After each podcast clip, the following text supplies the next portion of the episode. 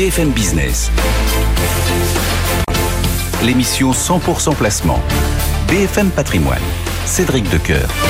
C'est la deuxième heure de BFM Patrimoine qui commence comme chaque jour par un détour euh, dans l'actualité éco grâce à Faiza Younzi. BFM Business. L'info éco. 24 heures après la visite historique de Joe Biden à Kiev, Vladimir Poutine prononce son discours à la nation en ce moment même à Moscou. Le président russe promet de continuer l'offensive en Ukraine. Selon lui, Kiev a contacté les pays occidentaux pour s'approvisionner en armes bien avant le conflit. Et il accuse par ailleurs l'Occident de vouloir en finir avec la Russie. On écoute un extrait de son discours. L'élite occidentale ne cache pas ses objectifs qui est comme ils le disent, d'infliger une défaite stratégique à la Russie. Qu'est-ce que cela signifie? Ça signifie euh, mettre fin à notre pays pour tous. C'est-à-dire qu'un conflit local doit entrer dans une phase d'affrontement mondial. Nous comprenons tout cela. Et ainsi, nous réagirons face à cela. Mais ils ne se rendent même pas compte que sur le champ de bataille, il est impossible de battre la Russie. L'économie française renoue avec la croissance en février. C'est ce que nous indique ce matin l'indice composite PMI. L'activité a progressé pour la première fois depuis octobre. L'indice dépasse le seuil de croissance de 50 points. Il atteint 51,6 points au-delà de ce qui était attendu. C'est d'ailleurs son plus haut niveau sur les sept derniers mois. L'économie de l'ensemble de la zone euro a fortement accéléré en février. C'est à Rungis qu'Emmanuel Macron est venu défendre tôt ce matin sa réforme de retraite. Le chef de l'État a justifié le report de l'âge de départ de 62 à 64 ans. Mesure indispensable selon lui pour assurer le financement du système. La réforme permettra de créer plus de richesses pour le pays, a-t-il promis. Il souhaite d'ailleurs remettre le travail au cœur du débat. Merci beaucoup, euh, Faiza, Faiza Younzi. Euh, ça part ou ça part pas? Ça devait partir. C'est ah, le travail qui vous permet de construire votre avenir, de construire celui de votre famille. Le travail doit continuer de mieux, mieux être rémunéré. On doit continuer d'avoir le progrès par le travail, donc on doit penser les carrières. Et on doit aussi adapter les carrières. Voilà Emmanuel Macron tôt ce matin à Rungis. Elisabeth Borne promet de respecter l'accord trouvé par les partenaires sociaux sur le partage de la valeur conclu après des semaines de négociations. Il élargit plusieurs dispositifs comme l'intéressement ou encore la participation à toutes les entreprises de plus de 11 salariés. La Première ministre s'est engagée à transcrire ce compromis dans une future loi au printemps prochain. Et pour les plus grosses entreprises, la majorité souhaite ajouter un mécanisme de super participation en cas de super profit. Et d'ailleurs, au chapitre publication, ce bond spectaculaire du chiffre d'affaires d'Engie, plus 62, 62% à 94 milliards d'euros. Le bénéfice net récurrent s'est envolé, il dépasse les 5 milliards d'euros. L'entreprise a surfé sur la flambée des cours du gaz et de l'électricité suite à la guerre en Ukraine. C'est une année record pour Capgemini qui affiche un résultat net en hausse de 34% à 1 milliard et demi d'euros. Euh, son chiffre d'affaires a augmenté de plus de 20% à 22 milliards d'euros. C'est supérieur à ses prévisions. Mais le groupe informatique est prudent pour cette année. Il prévoit une croissance de ses ventes nettement ralentie. On s'y attendait. C'est terminé pour San Marina. L'enseigne de chaussures a été placée hier en liquidation judiciaire par le tribunal de commerce de Marseille. Une décision qui acte la fermeture de des 163 euh, magasins. Euh, l'entreprise employait 650 personnes. Merci beaucoup. Euh, l'actualité éco, euh, chaque début d'heure, chaque matin, avec Faiza Younzi en ce moment. Le CAC 40, lui, eh bien, il continue à baisser, mais il a limité un petit peu les dégâts. On revient sur les 7300 points. BFM Patrimoine, l'émission 100% placement sur BFM Business. Et on va voir tout ça grâce à Sarah Thirion qui nous attend chez Tipeee ICAP. Bonjour Sarah. Bonjour Cédric. Bon, euh, on a cru qu'on avait une vraie séance de consolidation, et puis finalement, pour le moment, on, on, a mis quelques sacs de sable pour préserver les 7003. Oui, on essaie de préserver euh, la, la, hausse enregistrée euh, ces dernières semaines à tout prix, et pourtant on a effectivement une réévaluation à la hausse des anticipations de taux d'intérêt qui dessert les marchés actions et qui fait suite à des statistiques qui ont quand même été éminemment solides sur le front de l'économie américaine et euh, malheureusement sur sur le front de, de, l'inflation. Euh, et on a à nouveau aujourd'hui une journée de PMI et notamment le composite euh, pour la zone euro qui est ressorti très au-delà des attentes, ce qui alimente les craintes d'inflation et donc de taux élevés.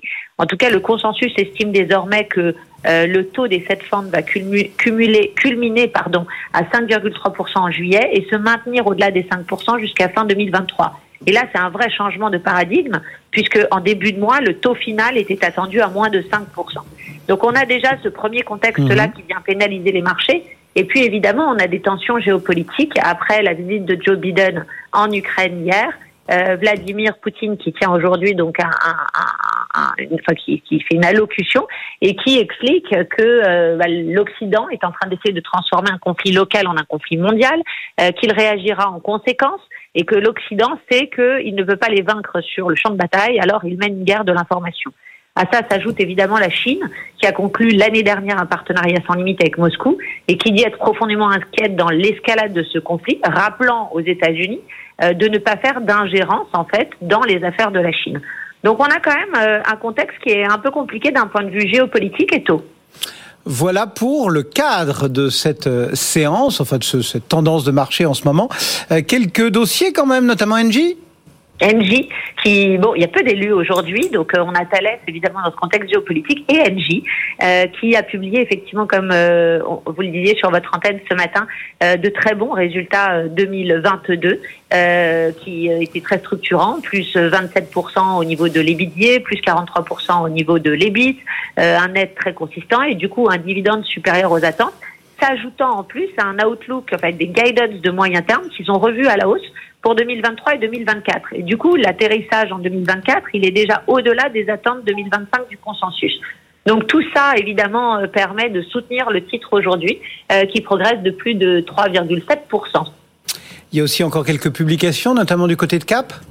Oui, Capgemini qui publiait hier, euh, enfin ce matin, pardon, ses, ses résultats 2022 euh, très solides, traduisant la transformation du groupe, plus de 15% de croissance like for like, une marge opérationnelle qui grimpe encore un peu d'un cran à 13%, même s'il y a quand même eu de l'inflation salariale dans un contexte où le groupe a dû euh, recruter pour servir sa demande, un free cash flow organique qui était très au-delà des attentes, des prises de commandes qui sont plutôt encourageantes et effectivement, comme le disait la personne avant moi, euh, une guidance qui euh, nous conduit à anticiper une croissance du chiffre d'affaires effectivement moins soutenue euh, que ce que l'on a vu au titre de 2022. Je rappelle quand même qu'on a des effets de base et 2021 et 2022 qui étaient très structurants.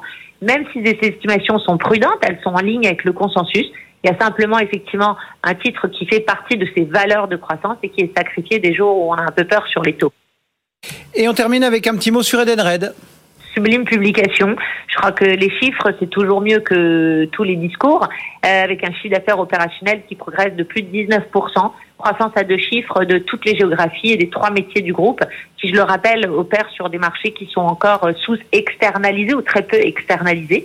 Euh, on voit euh, par ailleurs effectivement un EBITDA record au titre de 2022, un free cash flow hors élément exceptionnel qui est ressorti plus de 100 millions au-dessus de, des attentes, et puis des guidance qui sont dans les cordées en fait des objectifs de Beyond 2022-2025 qui suppose quand même plus de 12% de croissance de l'EBITDA et une très forte génération de, de, de, de, conversion, pardon, un très beau taux de conversion de, du free cash flow, de l'EBITDA en free cash flow. Euh, et donc voilà un titre qui souffre aussi malheureusement ce matin dans ce contexte euh, idem de taux. Merci beaucoup Sarah. Sarah Thirion depuis Tipeee iCap ce matin.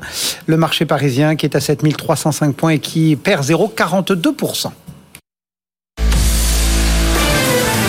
BFM Business, BFM Patrimoine, regard croisé. Regard croisé qui accueille ce matin Alexandre Aizé et Cyril Collet. Bonjour messieurs. Bonjour.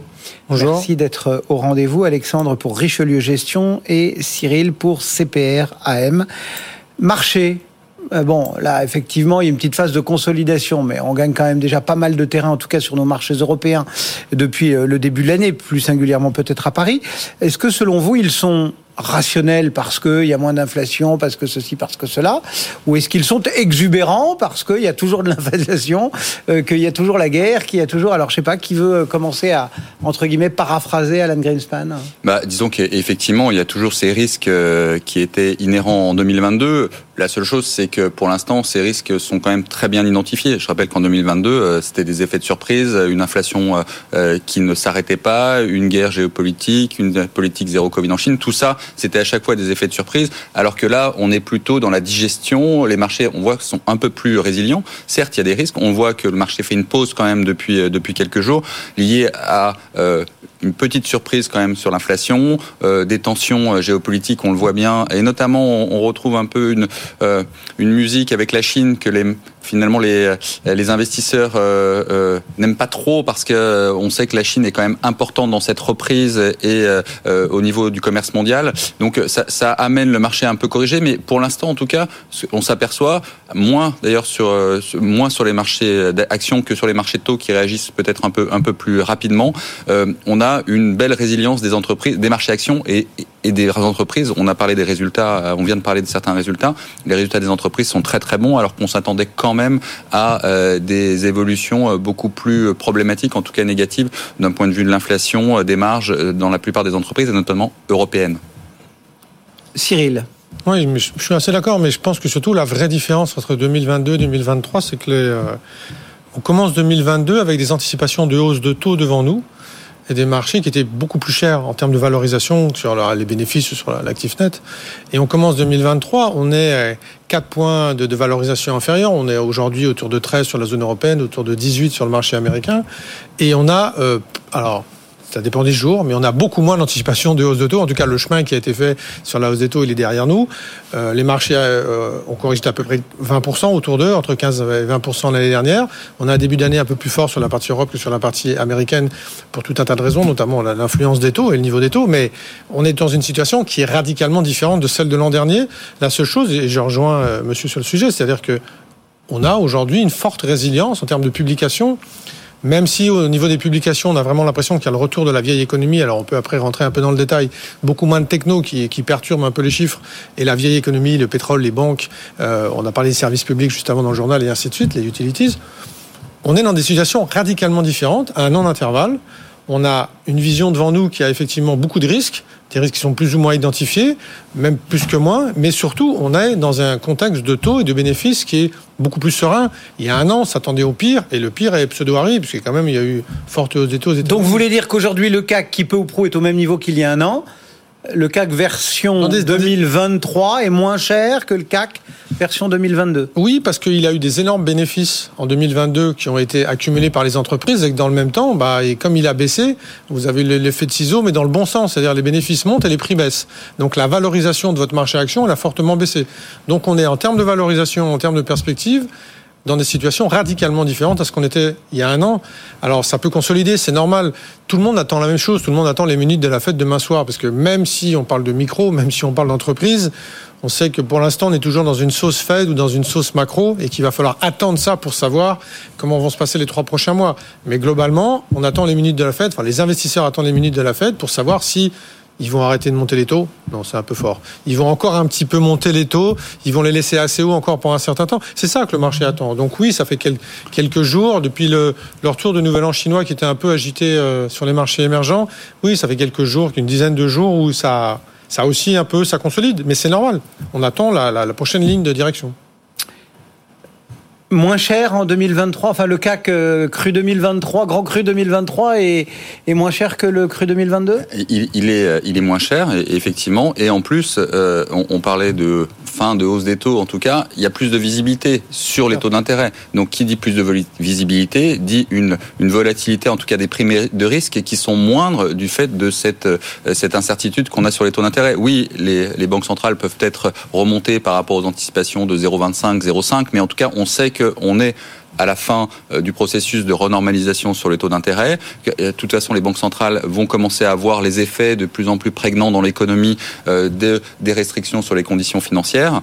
Et en tout cas, sur les valorisations, en tout cas, le fait qu'elles aient, elles aient, elles aient baissé se justifie encore plus par ces baisses de primes de risque liées à une visibilité sur le dénominateur de la valorisation. Donc, mmh. vous avez des bénéfices un peu plus hauts qui peuvent baisser. On sait très bien que les marges vont, vont être un peu attaquées cette année de toute manière liées aux effets l'effet salarial. On a vu les PMI, les PMI services, notamment aujourd'hui en, Europe, qui étaient quand même assez forts. On voit bien qu'aux États-Unis, ce qui s'est passé aux États-Unis, on sait très bien que ça va, de toute manière, ce processus va arriver en, Europe avec des, salaires qui vont être quand même assez difficiles à contenir.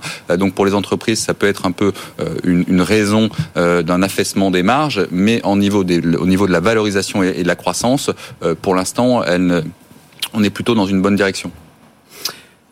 Après, il y a quand même des questions euh, fondamentales, et notamment celle de l'inflation, qui continue quand même à tarauder tout le monde, y compris nos banquiers centraux. Euh, et on s'interroge sur la poursuite éventuelle du de hausse ou une baisse, à quel rythme, etc. Et surtout, jusqu'à quel point. Euh, et une des questions qui visiblement devient prégnante, c'est celle de savoir si finalement l'inflation n'est pas plus enracinée euh, qu'on ne voulait bien le penser. Comment est-ce que vous voyez les choses? Est-ce que vraiment la baisse va se poursuivre un peu partout jusqu'à rallier ces fameux, euh, disons 2% qui restent encore pour le moment, même si c'est autour euh, la cible de nos banques centrales, ou bien est-ce qu'il va falloir constater que cette inflation, en fait, est plus enracinée et qu'on ne redescendra pas, entre guillemets, à deux? Alors on a pas mal discuté autour des chiffres de la semaine dernière, effectivement. Euh, ça baisse, mais un peu moins que prévu. Euh, il y a, alors tout le monde regarde ses propres indicateurs, hein, ou, enfin, ou, les 10 les 10 que tout le monde partage, je sais pas comment il faut dire. Mais globalement, il y a celui du prix des voitures d'occasion qui a été beaucoup regardé l'année dernière et qui est reparti légèrement à la hausse ces derniers temps. Le sujet, c'est effectivement où va l'inflation. La plupart, en tout cas chez nous, côté stratégie, c'est assez clair. Ils pensent que dans les prochains mois, l'inflation va continuer de baisser. Maintenant, est-ce que ça va redescendre à 2% Là, pour le coup, il n'y a pas vraiment de consensus. Il y a beaucoup de gens qui pensent que, euh, nous inclus, l'inflation va rester plus forte que 2%. Ça peut amener les banques centrales, pas forcément à en parler aujourd'hui, pas forcément à changer leur policy, leur, niveau d'intervention, mais on va dans un monde où il y aura un peu plus d'inflation. Même la Boge nous annonce qu'ils vont, les, enfin, eux qui rêvent d'avoir de l'inflation, le Japon, pardon, qui rêvent d'avoir de l'inflation chez eux depuis 25 ans, ils en ont, ça y est. Et les dernières mesures, avec le changement qui va arriver à la tête de la Banque du Japon, c'est de dire, on va laisser faire. Donc, ça. Donc, le, le dernier des Mohicans. Complètement. Mais ça veut dire quoi? Ça veut dire que tout le monde va apprendre à vivre avec un peu plus d'inflation. Ça veut dire que les taux vont rester un peu plus hauts, un peu plus longtemps. Mais euh, globalement, il va falloir s'adapter à cette situation-là. Et l'inflation va quand même baisser. C'est-à-dire que l'effet, euh, je dirais, asphyxie de l'économie va quand même reculer. On va juste vers un monde qui va être un tout petit peu différent de celui d'avant et avec des niveaux de taux qui vont être bien plus élevés. Donc ça va être cohérent. Le processus de désinflation, il, est là. C'est vrai que les, chiffres, on va avoir des doutes. La reprise de la reprise chinoise va forcément créer aussi de l'inflation, notamment sur les matières premières. Est-ce qu'elle est beaucoup plus ancrée? Ben, on s'est rendu compte. Il y avait, il y avait la semaine dernière une intervention du président de la banque euh, de France, euh, qui était assez euh, assez bien descriptive. Et c'est vrai qu'on on est en train, on change complètement de période. C'est les années 2010, 2010, 2020 sont révolues. On était sur des anticipations d'inflation qui étaient largement en dessous de 2 et tout l'enjeu de la Banque centrale européenne, mais aussi de la Banque centrale américaine, ça va être non pas de maîtriser l'inflation aujourd'hui, qui de manière naturelle finalement elle a beaucoup, elle a peu d'impact sur l'inflation des prochains mois, en tout cas maintenant, mais ça va être sur les anticipations d'inflation.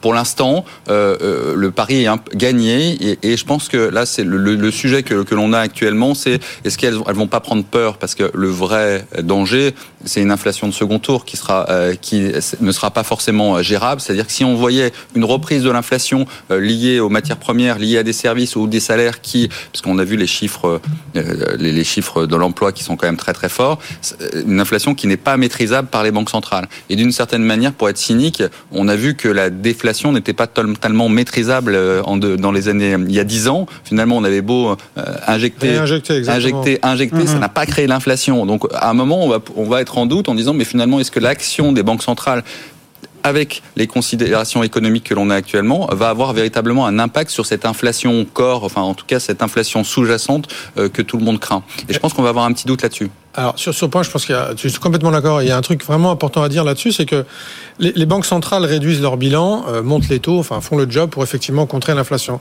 Mais à côté de ça, les États font l'inverse ou, ou pseudo l'inverse. Oui. Tous les États européens mais c'est pour, évidemment pour de bonnes raisons. Pendant la période du Covid, c'était indiscutable. Là, on parle de transition énergétique. Tous les États européens sont en train de s'accorder pour dire qu'il va falloir faire des dépenses, garantir, pour simplifier à outrance, garantir celles qui sont vertes et euh, empêcher celles qui ne sont pas vertes.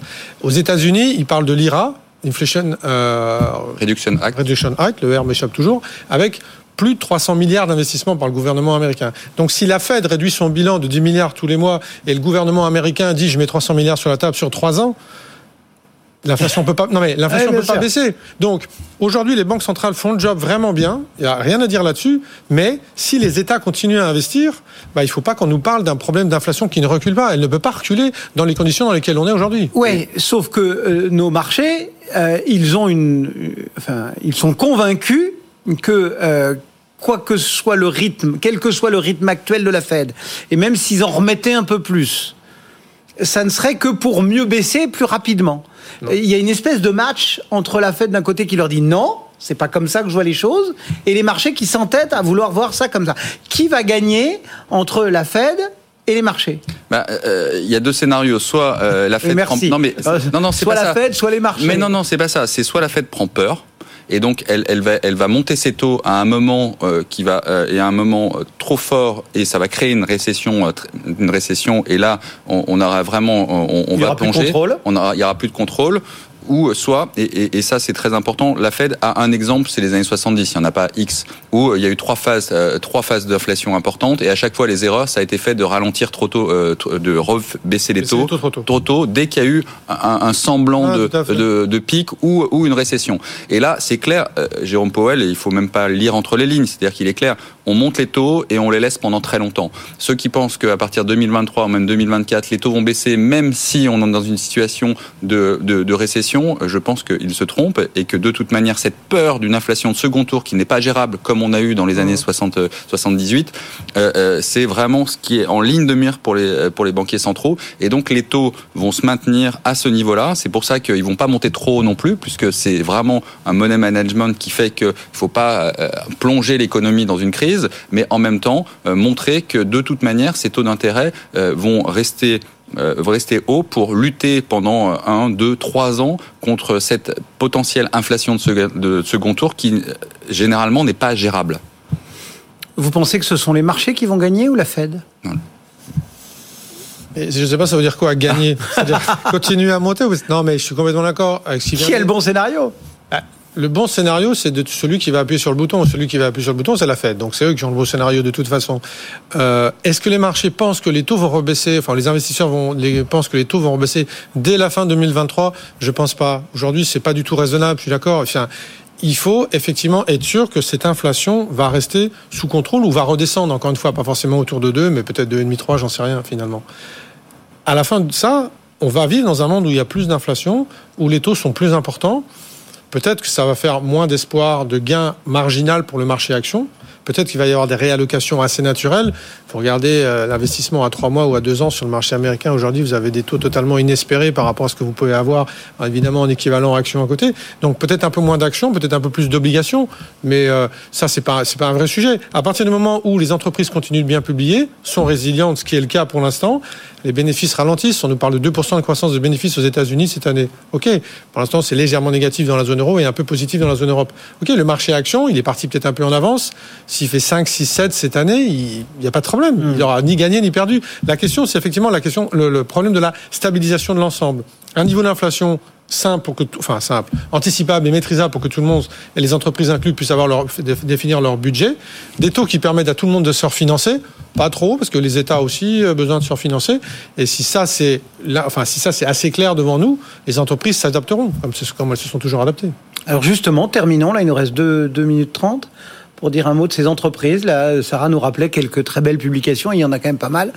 Euh, elles sont présentes et ça peut soutenir les marchés ça peut, euh, les résultats peuvent soutenir les marchés. C'est vrai qu'il y a quand même euh, sur la zone européenne, les, les, résultats sont quand même sont quand même bons. Et ce que l'on voit, c'est qu'on commence à avoir euh, des, des, des, flux d'investissement sur la zone européenne, notamment des investisseurs étrangers, ce qui n'existait plus quasiment euh, depuis le quasiment le Brexit. Enfin, il y a eu, mais en tout cas, il y, a eu un mouvement quasiment depuis le Brexit de défiance permanente de l'Europe. Et c'est vrai que euh, actuellement, pour des problèmes, enfin pour des, des raisons qui sont quand même assez fortes, hein, la météo, on a payé, enfin la, la Chine on va pas revenir. Eh bien, effectivement, la zone européenne qui, en plus, verse de manière euh, plus de dividendes, Euh, Mais moins, mais moins de share buyback, moins de rachat d'actions. Moins, moins de share buyback, mais ça commence à Ça venir vient, aussi. ouais. C'est vrai qu'attire les investisseurs. On est dans un monde non plus d'appréciation des prix comme on avait vu avec des baisses de taux, mais on va être dans un monde de rentabilité où les investisseurs vont chercher de la rentabilité. On retourne dans la décennie, euh, dans la décennie 2000, 2000, 2010 finalement, où là euh, les, les méthodes de raisonnement, notamment sur l'investissement, vont se faire plus sur euh, les cash, les cash flows, le stock picking, que l'appréciation, euh, euh, l'appréciation et, et- et les flux permanents euh, sur certaines thématiques. Content et satisfait du travail des boîtes qui ont répondu présentes, qui euh, Euh, sortent de bons résultats et qui sont là pour soutenir les marchés. Beaucoup ont eu de gros problèmes en 2020, évidemment. Du coup, les publications 2021, 2022 étaient un petit peu gonflées, on va dire ça comme ça. Euh, Aujourd'hui, on revient plutôt dans un monde normal. Donc oui, il faut s'ajuster, il faut ajuster son bilan. Euh, des bonnes publications aux États-Unis, euh, Petrol Bank, des bonnes euh, services publics banque. Chez nous, pétro- euh, en Europe, Petrol Bank. C'est la vieille économie qui revient au pouvoir finalement. C'est solide. Euh, bon, c'est pas des croissances de 30%, on n'est pas dans le monde de la techno, mais on voit que le monde de la techno est lui aussi en train de se consolider. Après avoir beaucoup embauché, bon, bah, ils dégraissent. Ils vont s'ajuster aussi, hein, ils ont un cash phénoménal, donc il n'y a pas de stress pour les. Beaucoup de gens sont stressés par rapport aux grandes valeurs technologiques américaines. Elles peuvent racheter les États qu'elles veulent quand elles veulent. Il y a beaucoup d'argent, aucun, aucune inquiétude. Elles vont juste réorganiser leur façon de développer leur business autrement, c'est tout. Donc oui, plutôt confiant dans la résilience des entreprises. Maintenant, euh, il faut pas quand même que euh, l'inflation reste à 4,5, que les taux remontent aussi. Si le taux, il y a des anticipations qui sont sorties ce matin, le taux américain à 5,30. Si le taux 10 ans américain monte à 5,30, on est à 3,80 et quelque chose aujourd'hui. Le marché action, ça va être dur pendant un petit moment quand même. Il va y avoir beaucoup de réallocations. Donc voilà, la fragilité du marché action, c'est la stabilisation des anticipations d'inflation au niveau taux 10 ans. Mais pour l'instant, dans le cadre dans lequel on est, les entreprises sont plutôt résilientes et ça, c'est vraiment une très bonne nouvelle. Merci à tous les deux d'avoir échangé autour de tous ces sujets euh, qui euh, concernent euh, très, tout à fait de près les, marchés que l'on suit avec intérêt dans un instant avec Romain Aubry. Merci beaucoup Alexandre Aizé, merci Cyril Collet. Alexandre donc pour Richelieu, gestion Cyril pour CPR AM. Dans un instant donc, la technique, le trader, c'est Romain Aubry. À tout de suite. BFM Business. L'émission 100% placement. BFM Patrimoine. Cédric Decoeur. Allez, on file comme promis euh, chez Bourse Direct, euh, rejoindre la cellule info d'experts et Romain Daubry qui nous y attend. Bon, Romain, quand on, s'est parlé tout à l'heure, on, pensait que c'était une nouvelle ou une vraie séance de consolidation qui se, qui se dessinait, qu'on avait abandonné les 7003 et puis finalement on a retrouvé un peu de ressources. Euh, Qu'est-ce qui se passe? C'est ce que j'essayais de vous, expliquer au moment de la, coupure de son tout à l'heure. Euh, on a une, consolidation que j'appelle un peu verrouillée. Elle est, verrouillée parce que euh, on n'arrive plus à payer les points hauts. On a vu euh, déjà pour des consi- considérations techniques l'échéance des marchés dérivés qui avait lieu donc du mois de février qui avait lieu vendredi dernier, un petit peu de signaux de faiblesse sur des niveaux de 7386 points sur le futur CAC 40. On a connu une accélération haussière et puis on a buté sur ce niveau de résistance euh, majeur. Euh, on a voulu consolider vendredi dernier et encore une fois pour des raisons techniques et autour de cette échéance des marchés dérivés, le marché s'est repris assez fortement. Et puis là, on entame une nouvelle échéance. La consolidation se met un petit peu en place, mais sans pression baissière du côté du futur CAC 40, en tout cas jusqu'à hier. On va voir ce que donne la, la séance d'aujourd'hui de ce côté-là, si, si avec cette petite baisse pour l'instant, euh, eh bien, il y a du futur en plus. En revanche, ce qu'on sait déjà, c'est que les portefeuilles sont toujours couverts et on entame l'échéance du mois de mars avec de la protection dans les portefeuilles, ce qui signifie que ben, ce qu'on vient de constater là, c'est-à-dire que la baisse ne surprend pas les opérateurs et que euh, les moindres replis euh, donc sont enfin amortis. Et comme on a en plus de ça, on le sait, un phénomène d'opérateurs qui ont raté une partie du mouvement haussier, chaque repli est assez vite mis à profit pour payer. Alors si on vient ajouter ça à des phénomènes techniques liés aux algorithmes, effectivement, qui viennent amplifier des mouvements dans un marché qui euh, eh bien donne des, opportunités, euh, ça donne des, des mouvements un peu erratiques comme ça. Reste qu'il faut dézoomer et voir que effectivement on a donné des signaux de faiblesse à court terme. Alors comme c'est une nouvelle échéance, cette échéance du mois de mars, qu'on n'a pas beaucoup de notions encore d'intérêt sur le futur CAC 40, il va être intéressant de voir dans les heures à venir si on a un peu de pression baissière ou pas du tout. Pour l'instant, ça ne semble pas être le cas. Et euh, si c'est juste une consolidation, c'est notre scénario principal qui se met en place avec donc des niveaux intermédiaires à surveiller et une cible optimale de cette consolidation qui se situerait sur l'indice CAC 40 à 7050, 7060 points. Euh, encore une fois, on n'attend pas beaucoup plus de baisse, ça fait 3% sur les niveaux actuels, euh, sachant que les indices américains sont eux-mêmes en train de consolider depuis le 6 février déjà. hein. Il y avait une accélération haussière, que ce soit sur le Nasdaq ou le S&P. Sont allés chercher des cibles. Euh, sur le Nasdaq, c'est de l'ordre de 12 880 points. Et puis depuis, on consolide dans un grand trading range 12 165, 12 880. On est plutôt sur la partie basse, donc on serait pas surpris qu'il y ait des réactions aussi sur ce sur ces niveaux-là. Pour l'instant, on n'a pas de directionnel fort et encore une fois, un petit peu de le marché réalise un petit peu que il est peut-être un peu optimiste quant aux, réactions et aux évolutions à venir de, la politique monétaire de, la Fed, compte tenu des signaux de diminution de la, ralentissement de l'inflation. Euh, donc on, a des, marqueurs importants qui vont être euh, publiés cette semaine, avec, euh, comme on le disait, les minutes de la Fed, l'indice des prix PCE vendredi, ça va jouer aussi, et puis des arbitrages importants sur les valeurs, puisque à Paris il y a toujours une dizaine de valeurs qui vont publier, enfin quelques-unes l'ont déjà fait, et puis on aura Home Depot et Walmart aussi qui vont publier aux États-Unis ce soir. La consommation aux États-Unis, ça peut être important et alimenter un peu les mouvements. Donc peut-être un petit arrêt à court terme dans la tendance, c'est plutôt sain et salutaire, mais encore une fois avec des volontés d'achat sur repli. Euh, on peut noter que les secteurs forts restent la banque, l'automobile. Il y a des signaux euh, euh, de frémissement sur la, la construction, mais globalement, tous les secteurs sont assez homogènes à Paris pour l'instant. Merci beaucoup Romain. Romain Daubry, donc la cellule info d'experts de Bourse Direct, le marché parisien qui pour le moment donc reste en territoire négatif mais qui a limité un petit peu son recul. Euh, on est toujours en train de d'hésiter autour de ce seuil des 7003 pour le moment juste en dessous 7287 points. BFM Business, BFM Patrimoine, les coulisses du patrimoine.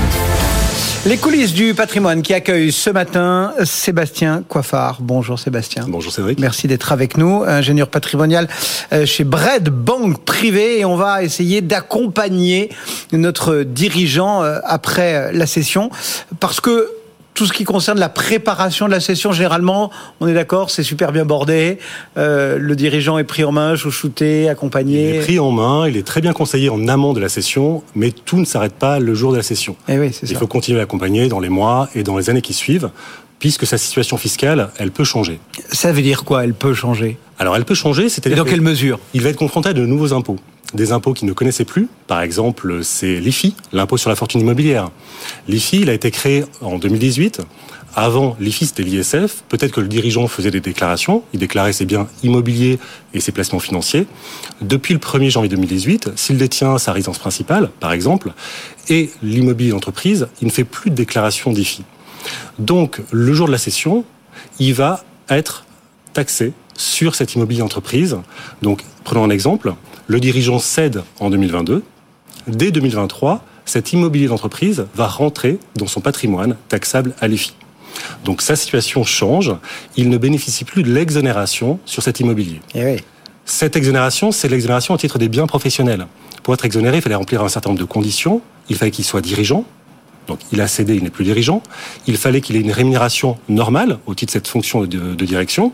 Et puis il fallait qu'il ait au moins 25% du capital de la société.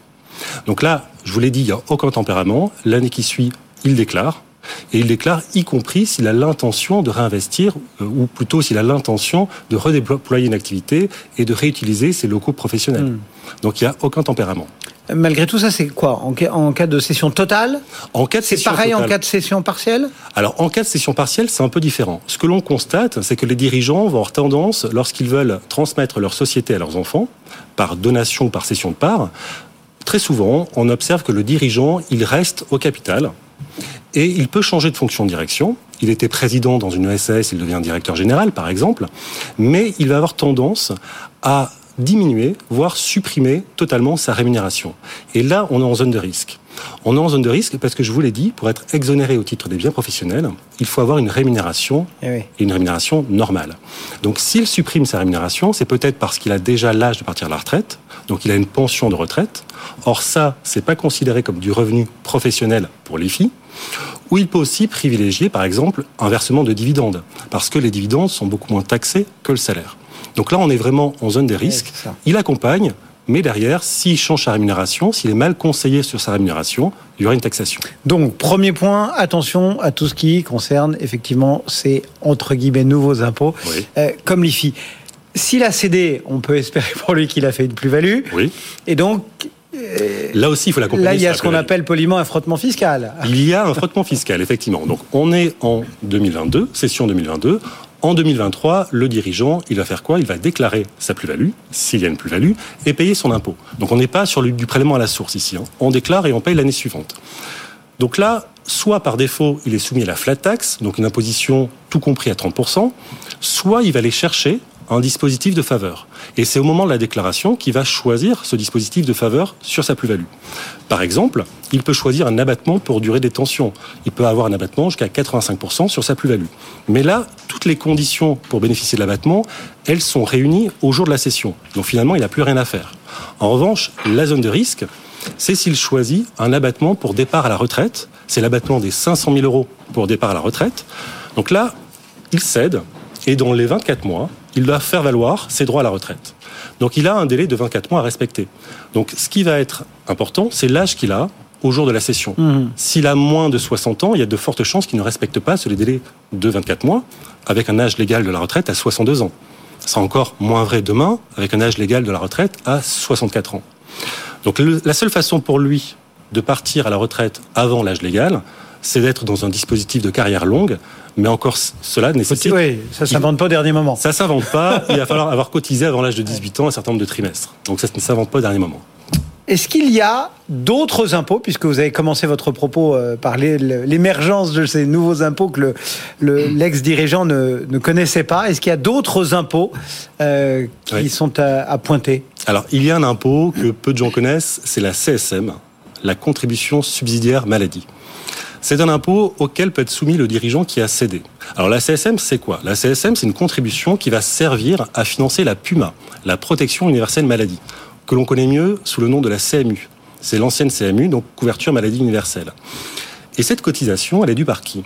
Elle est due par les personnes qui n'ont pas de revenus d'activité ou des revenus d'activité faibles, en dessous de 8 800 euros, et qui n'ont pas de revenus de remplacement, à savoir des allocations chômage ou des pensions de retraite.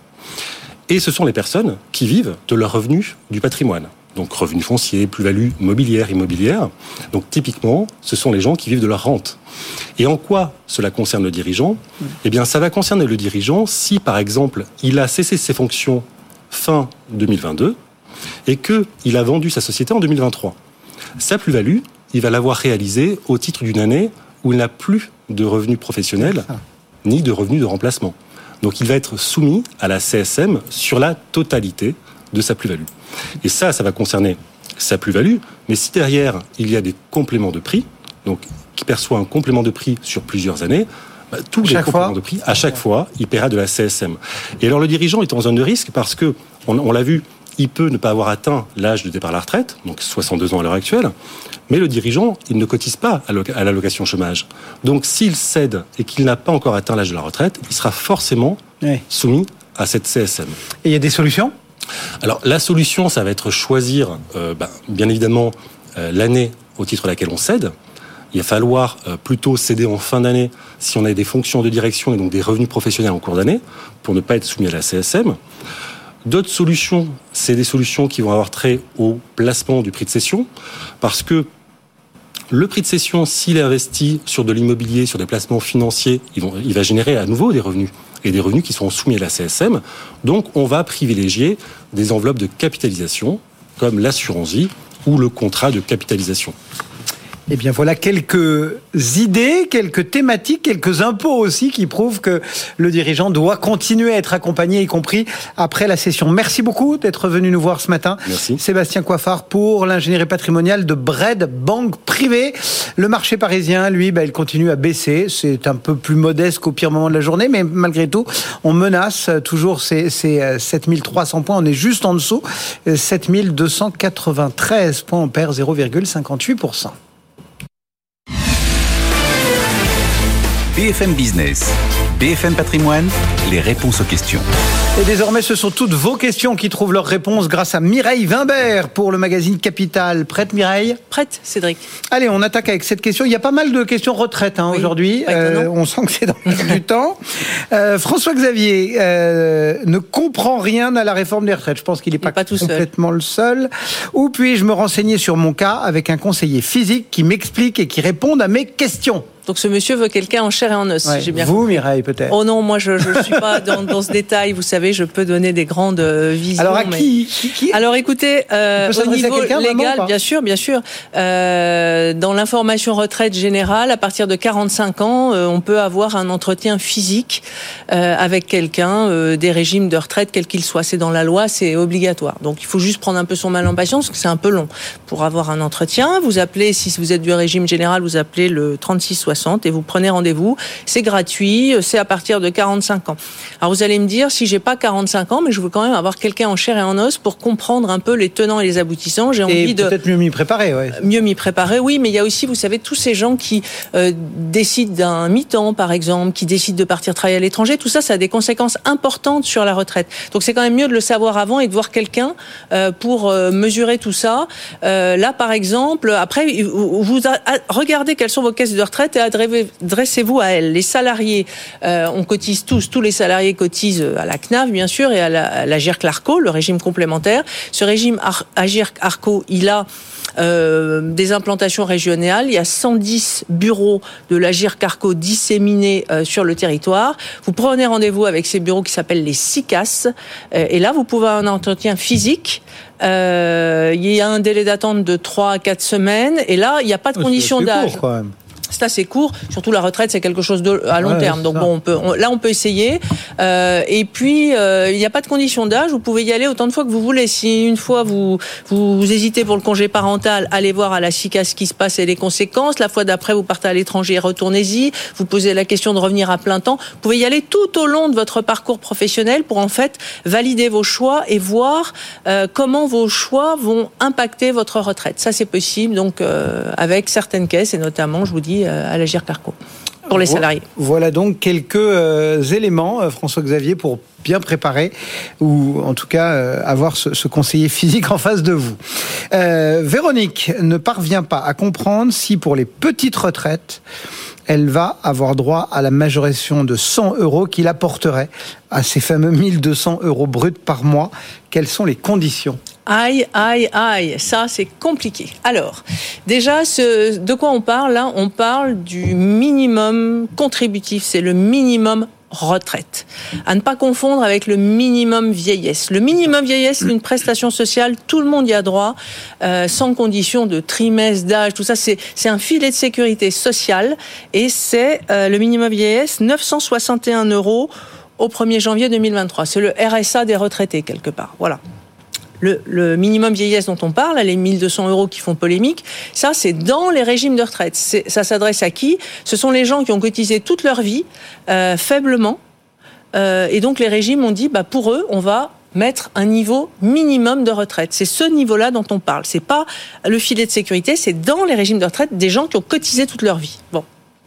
Donc là, le C'est pour ça qu'on parle de carrière complète. etc. Bien sûr, il faut que la carrière soit complète. Ces gens-là, on nous dit, euh, on va augmenter, enfin le gouvernement dit, on va passer le, le, le montant de, de, de ce euh, minimum retraite, on va dire, de 1100 à 1200 euros. Donc 100 euros. On les prend où ces 100 euros? Le gouvernement, il peut agir sur quoi? Dans une retraite, vous et moi, salariés, euh, on a un régime de base, la CNAV, qui est piloté par l'État et un régime complémentaire, la GIRC-LARCO, on y revient, qui lui est piloté par les partenaires sociaux. L'État n'a pas, euh, ne peut pas dire aux partenaires sociaux du régime AGIR-CARCO, allez, montez-moi tout ça, c'est pas possible. Donc là, quand l'État dit, je vous donne 100 euros de plus, il ne parle que, il peut agir que, sur, sur ce Que quoi sur il la a les manettes, sur la CNAV. À la CNAV, aujourd'hui, ce minimum, il est de 747 euros. Après, il y a la partie complémentaire, tout ça faisant les 1100 euros d'aujourd'hui. Eh bien, le gouvernement dit, c'est 747 euros, je vais les passer à 847 euros. Super. Pour qui? Alors, là, ce sont des gens qui ont travaillé toute leur vie. Il faut, il y a trois conditions pour, euh, pour avoir ces 847 euros au lieu de 747. Donc Véronique, Il faut, qu'elle remplisse ses... Ah oui, il faut avoir validé tous les trimestres requis, donc c'est les 42 ou les 43 années euh, en fonction de son âge. Il faut avoir travaillé à plein temps, les temps partiels ça compte pas, et il faut avoir eu une rémunération au niveau du SMIC. Mais c'est pas fini, ça se complique. Ces 100 euros là. Il y a deux parties dedans. Me demandez pas pourquoi. C'est pas le gouvernement qui fait exprès pour nous embrouiller. C'est le régime de retraite qui, à la base, est compliqué. Donc le gouvernement, il veut augmenter de 100 euros. Il fait ce qu'il peut avec le régime existant. Bon. Et donc, euh, ces 100 euros en plus, je vous ai dit, bah, ils se partagent en deux bouts. Il y a 25 euros d'un côté et 75 de l'autre. Pour les 25 euros, il vous faut, toutes ces conditions bien sûr, il faut tous vos trimestres, mais n'importe quel trimestre. Les trimestres que vous avez cotisés parce que vous avez travaillé, les trimestres pour enfants, les trimestres pour chômage, les trimestres pour invalidés, tous ces trimestres-là comptent pour vos 25 euros euh, sur les 100. Donc, quelqu'un qui a ses 43 ans, d'où que viennent ces trimestres, aura le droit à déjà une majoration de 25 euros. Après, la question, c'est est-ce que j'ai le droit à la deuxième majoration de 75 euros, qui fait 25 plus 75, nos fameux 100 euros? Ben, là, on va devenir fou. c'est 75 euros. Euh, et là, on ne calcule pas les trimestres de la même manière. C'est ça la ah. petite euh, douceur. Donc là, Ce serait si simple. Voilà. Cela, pour avoir les 75 pleins, il faut que ce soit des trimestres travailler. Ça veut dire qu'il va y avoir un prorata. Je vous donne un exemple. J'en ai un.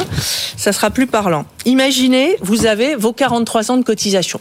C'est ce qui est requis au niveau euh, légal. Mais dans ces 43 ans de cotisation, il y a 35 ans que vous avez travaillé. Donc pendant 35 ans, vous avez cotisé. Vous avez des trimestres cotisés parce que vous avez bossé. Et puis vous avez 8 ans de chômage sur toute une carrière. 8 ans, c'est ça arrive hein, mmh. par petites séquences. Eh bien, vos 25 euros, les premiers bouts, vous l'aurez à 100% puisque la condition c'est d'avoir les 43 ans d'où qu'ils viennent. On les a. Pour les 75 euros, il y aura un prorata. On a dit qu'il y avait 35 ans travaillés sur les 43 ans de cotisation. Eh ben, on va faire 35 43e de 75 euros pour calculer combien vous oh. aurez droit. Et tout ça fait 86 euros de hausse au lieu de 100. Voilà. Écoutez, je peux pas vous en dire plus. C'est déjà très bien. C'est extrêmement compliqué. Et encore une fois, on peut dire ce qu'on veut du gouvernement, euh, des défauts de communication certainement, mais on peut pas dire que c'est de sa faute. C'est le système qui, en dessous, est déjà tellement compliqué que quand on veut bouger un petit truc comme il le fait, eh ben, c'est compliqué à expliquer, quoi. Bon ben voilà Véronique, j'espère que vous avez euh, mieux compris en tout cas, parce que là c'est fait presque sans notes, à part pour le petit exemple. Je vous euh, invite euh, Véronique à aller sur le site de Capital justement, on a une grande spécialiste qui traite des retraites, alors vraiment tous les jours, donc là vous aurez vraiment tous les détails de ce que je viens de vous expliquer. Allez, on passe à la question de Nathalie. Retraitée, nous dit-elle, très modeste, elle vit seule.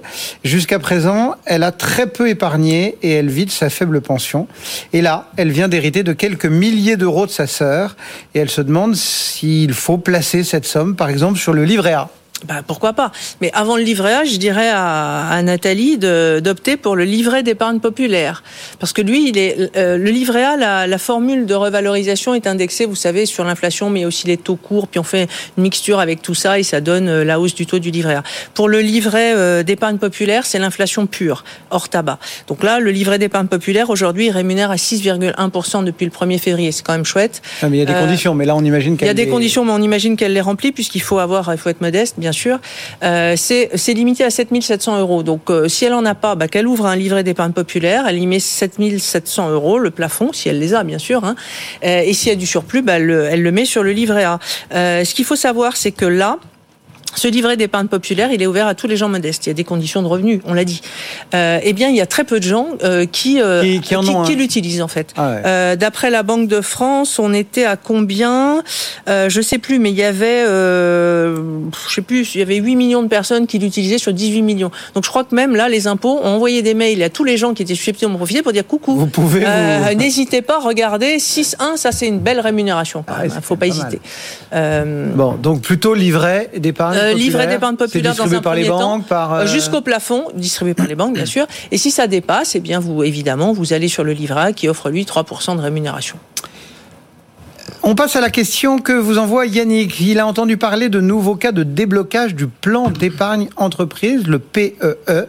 Et du coup, il, a sollicité sa société de gestion. Et là, on lui a répondu que rien n'avait changé.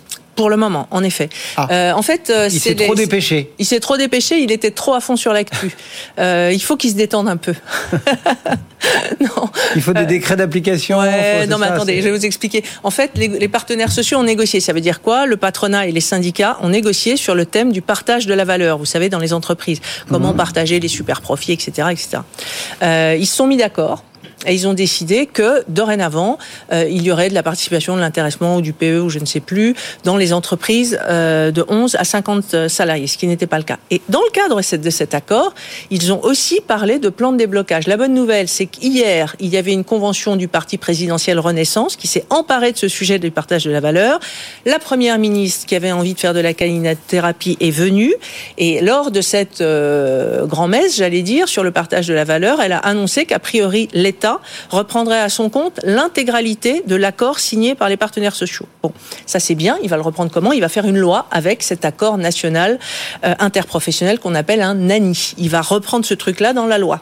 Et ce truc-là dit qu'il y a trois cas de déblocage qu'on va mettre en œuvre, trois cas de trois cas, j'ai du mal, de déblocage supplémentaire pour le PE, le plan d'épargne entreprise, qui je vous le rappelle est bloqué 5 ans. Donc aujourd'hui, on peut débloquer quand on se marie, quand on a des enfants, euh, pour des violences conjugales, pour tout un tas de choses, décès, invalidité, etc.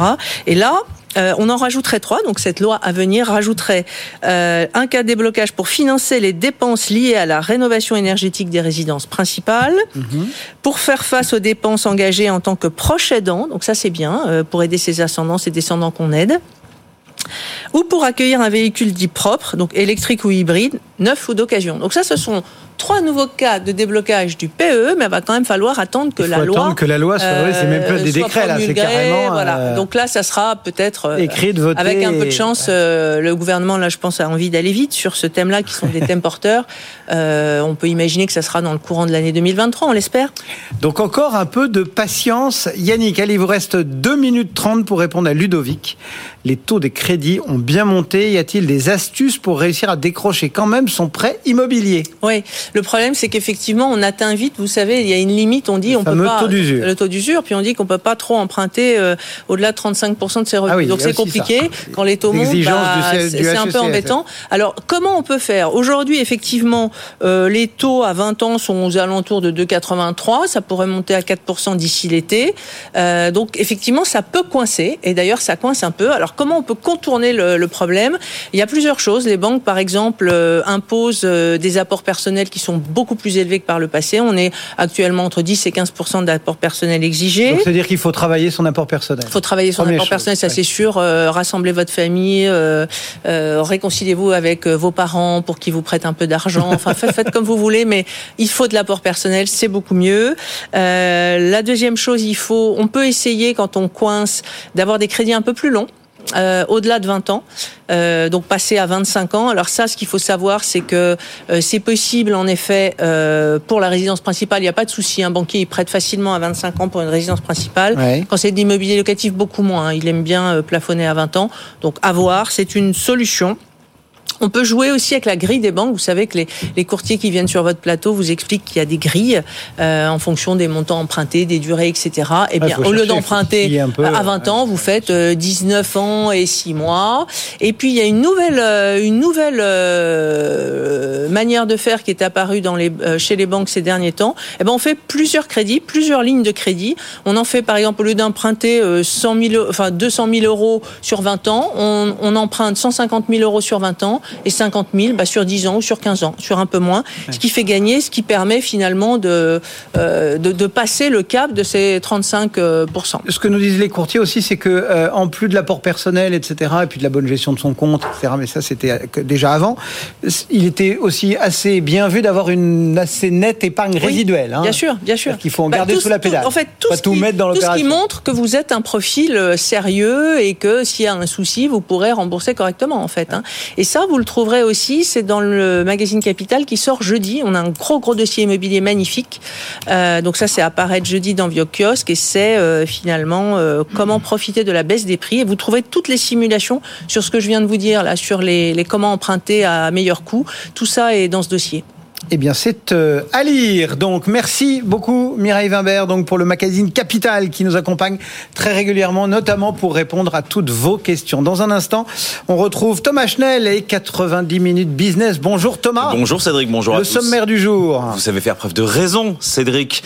Eh bien, vous toujours, êtes toujours. Vous êtes comme tous les Français. Tout le monde a du bon sens dans ce pays. C'est ce qu'a déclaré Emmanuel Macron ce matin en visite à Rungis. On débriefera ensemble cette visite, ce retour sur le terrain où il a été notamment interpellé sur la réforme des retraites. Est-ce que les comptes de l'assurance chômage vont rester dans le vert malgré la guerre en Ukraine? L'UNEDIC doit faire ses prévisions cet après-midi à horizon 2025. On verra ensemble ce qu'il ressort de ces enjeux-là et puis quelle carte la Chine peut-elle jouer prise entre le discours de Vladimir Poutine qui s'est achevé et celui de Joe Biden qui doit commencer cet après-midi? L'empire du milieu est-il de retour? On verra ça alors que des tensions avec Taïwan sont toujours particulièrement vives. C'est à suivre dans une poignée de minutes, 90 minutes business. Donc, le marché parisien, lui, flirte avec les 7003. On est juste en dessous, on perd 0,56%. Et moi, je vous donne rendez-vous demain matin à 10h. Très bonne journée. BFM Patrimoine, l'émission 100% placement sur BFM Business.